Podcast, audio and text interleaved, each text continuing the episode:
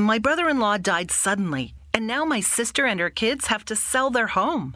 That's why I told my husband we could not put off getting life insurance any longer. An agent offered us a 10 year, $500,000 policy for nearly $50 a month. Then we called SelectQuote. SelectQuote found us identical coverage for only $19 a month, a savings of $369 a year. Whether you need a $500,000 policy or a $5 million policy, SelectQuote could save you more than 50% on term life insurance. For your free quote, go to selectquote.com. SelectQuote.com. That's selectquote.com. SelectQuote. We shop, you save. Full details on example policies at selectquote.com slash commercials. Obsesión peligrosa. Mientras estoy llorando en el mueble de la sala, siento su presencia a mi lado. Una presencia que me inquieta pero a la vez me reconforta. Su respiración es pesada y agitada, pero no le digo nada. Esta vez quiero que se quede ahí, a mi lado, sin decir nada. De pronto, sin previo aviso, se levanta y se dirige a la cocina con una furia inusual. Ha cambiado mucho y su comportamiento es cada vez más errático y violento. Me lastima física y emocionalmente, y me pregunto si todavía me quiere. Ha destruido nuestros recuerdos juntos y, y esa imagen de quien solía ser se desvanece frente a mis ojos. En un esfuerzo por controlar mi tristeza, subo al cuarto e intento dormir, pero las pesadillas y el insomnio se han apoderado de mis noches durante semanas. Parece que la paz se ha escapado de mi vida. La oscuridad de la noche, el chirriar de la puerta me despierta y se ha regresado. Se acerca a la cama y comienza a acariciarme bruscamente, una caricia que solo alimenta mi desesperación y soledad. Quiero abrazarlo y decirle que pare, pero mi voz se ahoga en el silencio. Sin decir una palabra se aleja y escucho objetos romperse en el estudio.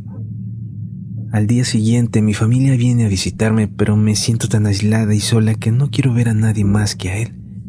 Pero nadie sabe que está aquí. Su presencia es solo para mí, y eso me atormenta aún más. Mi madre parece notar mi estado, pero no puedo hacerle entender la realidad de lo que estoy viviendo. Me siento en el mueble y le hablo a mi esposo. Realmente quiero hablar con él. Escucho que baja la escalera, pero no me dice nada. Yo empiezo a llorar. Le digo que no me deje, que lo necesito, que si me deja soy capaz de todo. Pero no tengo respuesta de su parte. Desconsolada subo al baño y busco una navaja que tiene para afeitarse. Y entonces me corto las venas. Después de un rato y casi a punto de desmayarme, lo veo. Se acerca a mí y me dice, Lo siento amor, no puedo volver contigo y tú no puedes estar conmigo por ahora. Debes vivir por los dos. Lo que nos pasó fue una desgracia. Me tocaba morir en ese accidente, pero yo ya estoy en un lugar mejor. Tú tienes que aceptarlo y superarlo. Y por cierto, vine a decirte que la sombra y pasos que escuchas por la casa no soy yo. Me han impedido ir a verte, pero por favor vete de ahí y ya no sigas buscando formas de contactarme, que solo atraes a demonios como el que está en casa ahora queriendo hacerte daño.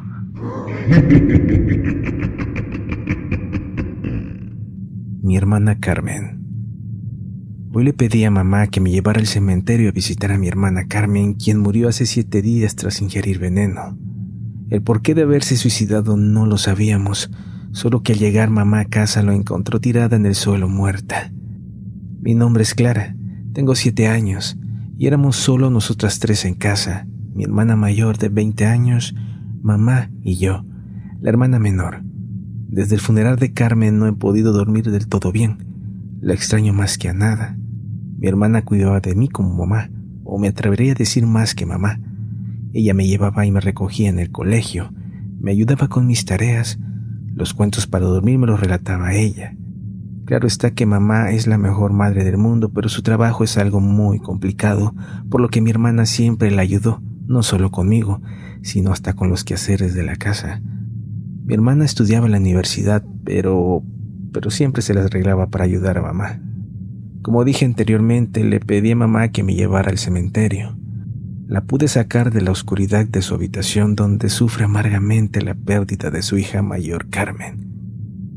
Mi madre amablemente me dijo que sí, solo que teníamos que pasar por las flores para ella.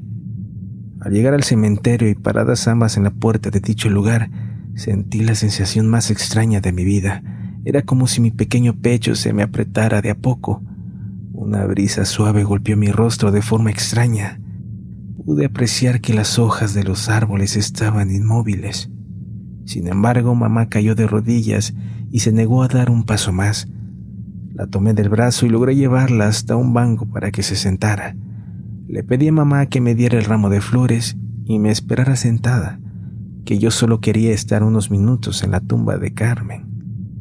Caminé con pasos lentos y con lágrimas en mis grandes ojos azules. Ya parada en la tumba no pude pronunciar palabras. Era como si mi garganta se hubiera cerrado del todo. Pero les juro que sentí la voz de mi hermana, quien dijo, Estaré siempre con ustedes. Por algún momento se filtró algo de miedo en mí. Sin embargo, pude mantenerme firme en el lugar. Me agaché y besé su tumba, cuando de pronto vi algo que atrapó mi atención. Ahí, recostada a un árbol, había una muñeca de un aspecto bastante extraña, pero a mí me llamó la atención. La tomé en mis manos y sacudí la tierra que tenía encima. Era como si lo hubieran desenterrado. No tenía ojos y la boca estaba completamente rajada. Sentí una necesidad extraña de llevarla conmigo a casa. Ya de regreso mamá me dijo que dejara esa horrible muñeca, pero no, no le hice caso mamá y la llevé conmigo. Ya en casa armé a la muñeca poniéndole unos botones en lugar de ojos y cosía la boca con el hilo más fuerte que había en casa. De pronto tocaron a la puerta y yo me dispuse a abrirla con la muñeca en las manos. Era la mejor amiga de mi hermana, Melanie. Por Dios, qué horror de muñeca, exclamó Melanie con una mueca de terror en el rostro. Ahí fue que pude sentir cuando la muñeca emitió un sonido muy leve casi un suspiro. Por algunos segundos la miré muy fija a los ojos y fue como si ella me estuviera observando. La dejé cara al piso porque la impresión que me llevé me aterró un poco. Pura imaginación pensé en ese momento, sin embargo la dejé ahí mismo y fui con mamá y Melanie, quien hablaban de nuestra visita al cementerio. ¿Qué hiciste con la muñeca? ¿Dónde está la muñeca? me preguntó Melanie. Ahí la dejé tirada en el piso, le respondí. Las tres volteamos para ver y la muñeca no estaba. Todas nos miramos un tanto intrigadas cuando de pronto mamá dijo, Es un buen chiste. ¿Por qué, mamá? le pregunté. Mira tu mano derecha. Fue cuando me horrorizó en verdad. A decir verdad no sabía cómo la muñeca había llegado hasta mí y cómo no la sentí entrelazada en mis manos.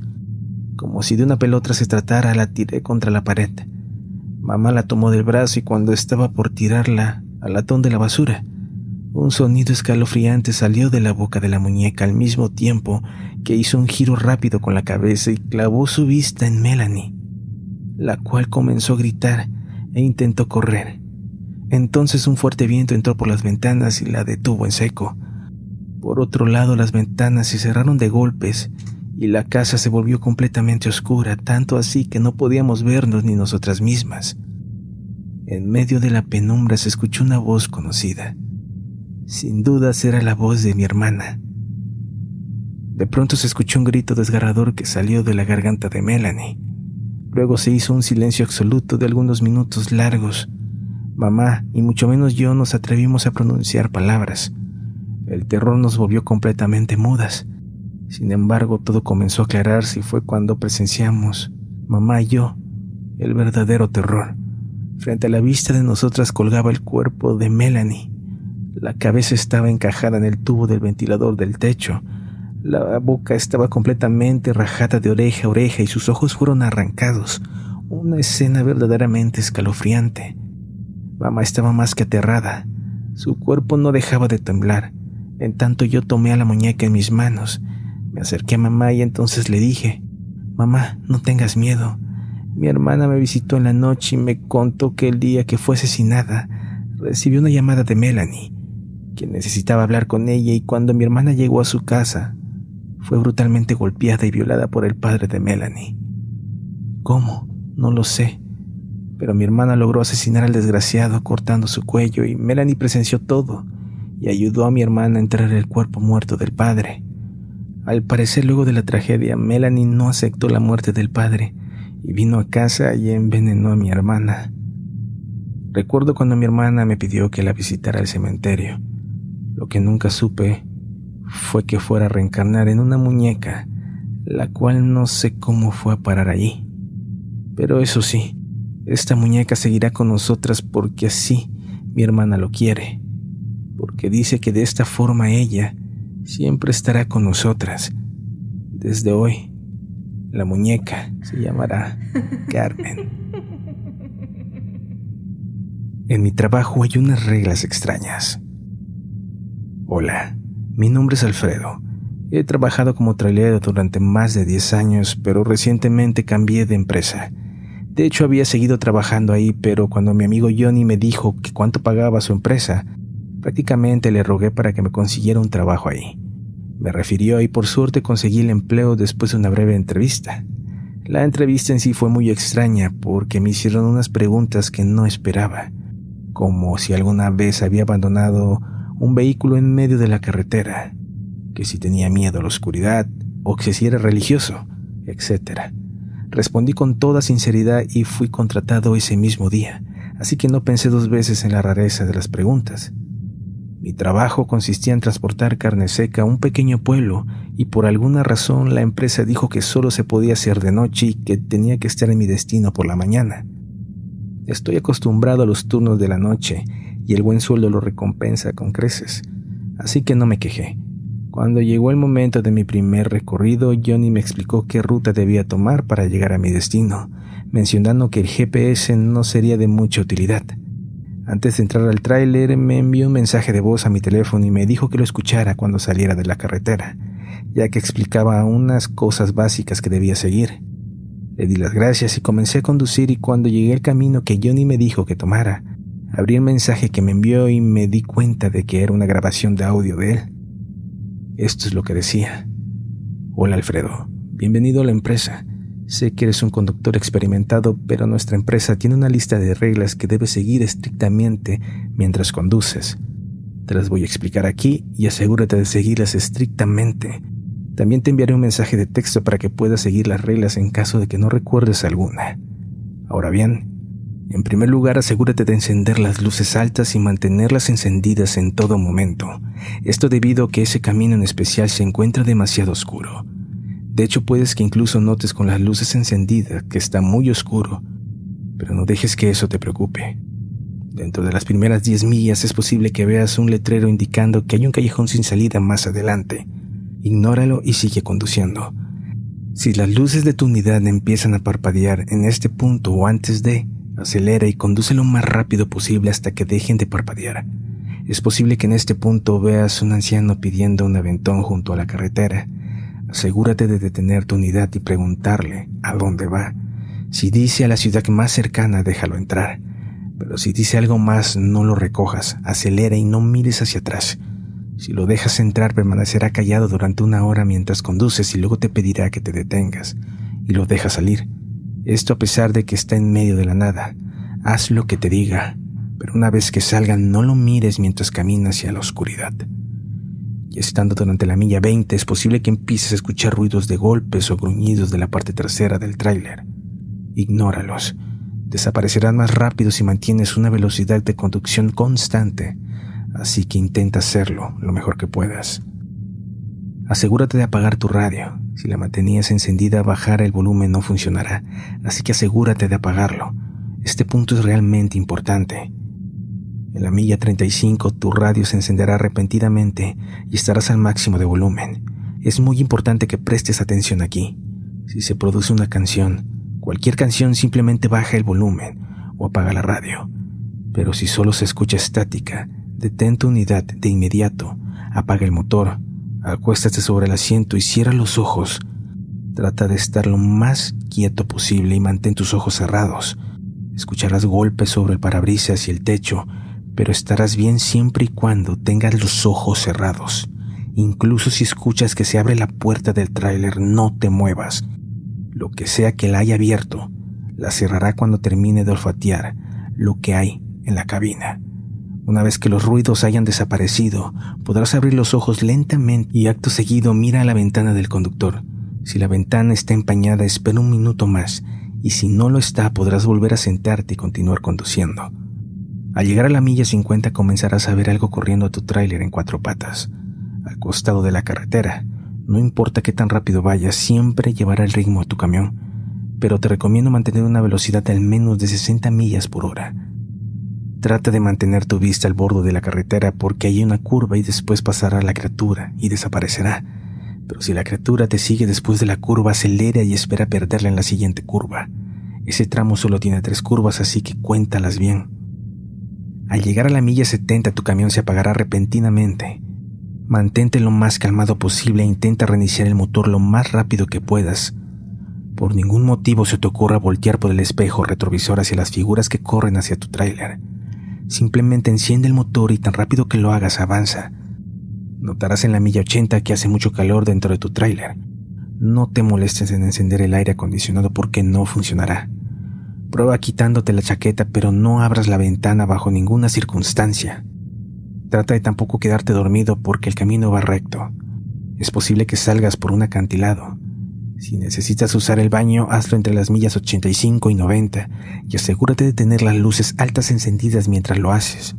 Es muy importante considerar que no te debes salir de la carretera ni mucho menos de la luz. Cuando estés en medio de lo tuyo es probable que veas a alguien moverse detrás del camión justo cuando voltees a ver esa dirección, pero no intentes seguirlo, porque se moverá sin cesar alrededor de la unidad siempre a tiempo para cuando estés detrás de la siguiente esquina. Lo que eso quiere es que permanezcas afuera el mayor tiempo posible. Si escuchas un grito agudo en la distancia mientras estás orinando, corre hacia tu unidad y pisa el acelerador. No me importa si te orinas en los pantalones, pero no pierdas ningún segundo, solo acelera. Independientemente del kilometraje, alrededor de las 3 de la mañana, el teléfono comenzará a sonar. No respondas, no importa quién sea, ni siquiera que parece si soy yo. La persona que llama intentará que respondas tres veces antes de enviar tu mensaje. Tampoco lo abras. De nuevo, quien quiera que sea, solo ignóralo. En la milla 100 es posible que veas las luces de otros vehículos en la distancia que se mueven a ti. Si lo ves, apaga las luces inmediatamente y espera que pase el otro camión. Una vez que lo hagas, puedes volver a encender tus luces. Repite el proceso para cualquier vehículo que se acerque. No toques la bocina ni hagas nada para llamar su atención. Sigue mirando por el espejo retrovisor y si ves las luces del camión girando y volviendo hacia ti, aléjate lo más rápido posible y ora para que seas más rápido que él. Ahora bien, cuando llegues a la milla 120 verás una señal que indica una velocidad de 20 millas por hora. Reduce la velocidad a lo indicado y no superes a esa cifra ya que el sonido puede traer atención no deseada. Podrás acelerar cuando veas otra señal indicando que el límite de velocidad es mayor. Alrededor de la milla 130 es posible que veas a una mujer saludando y pidiendo ayuda.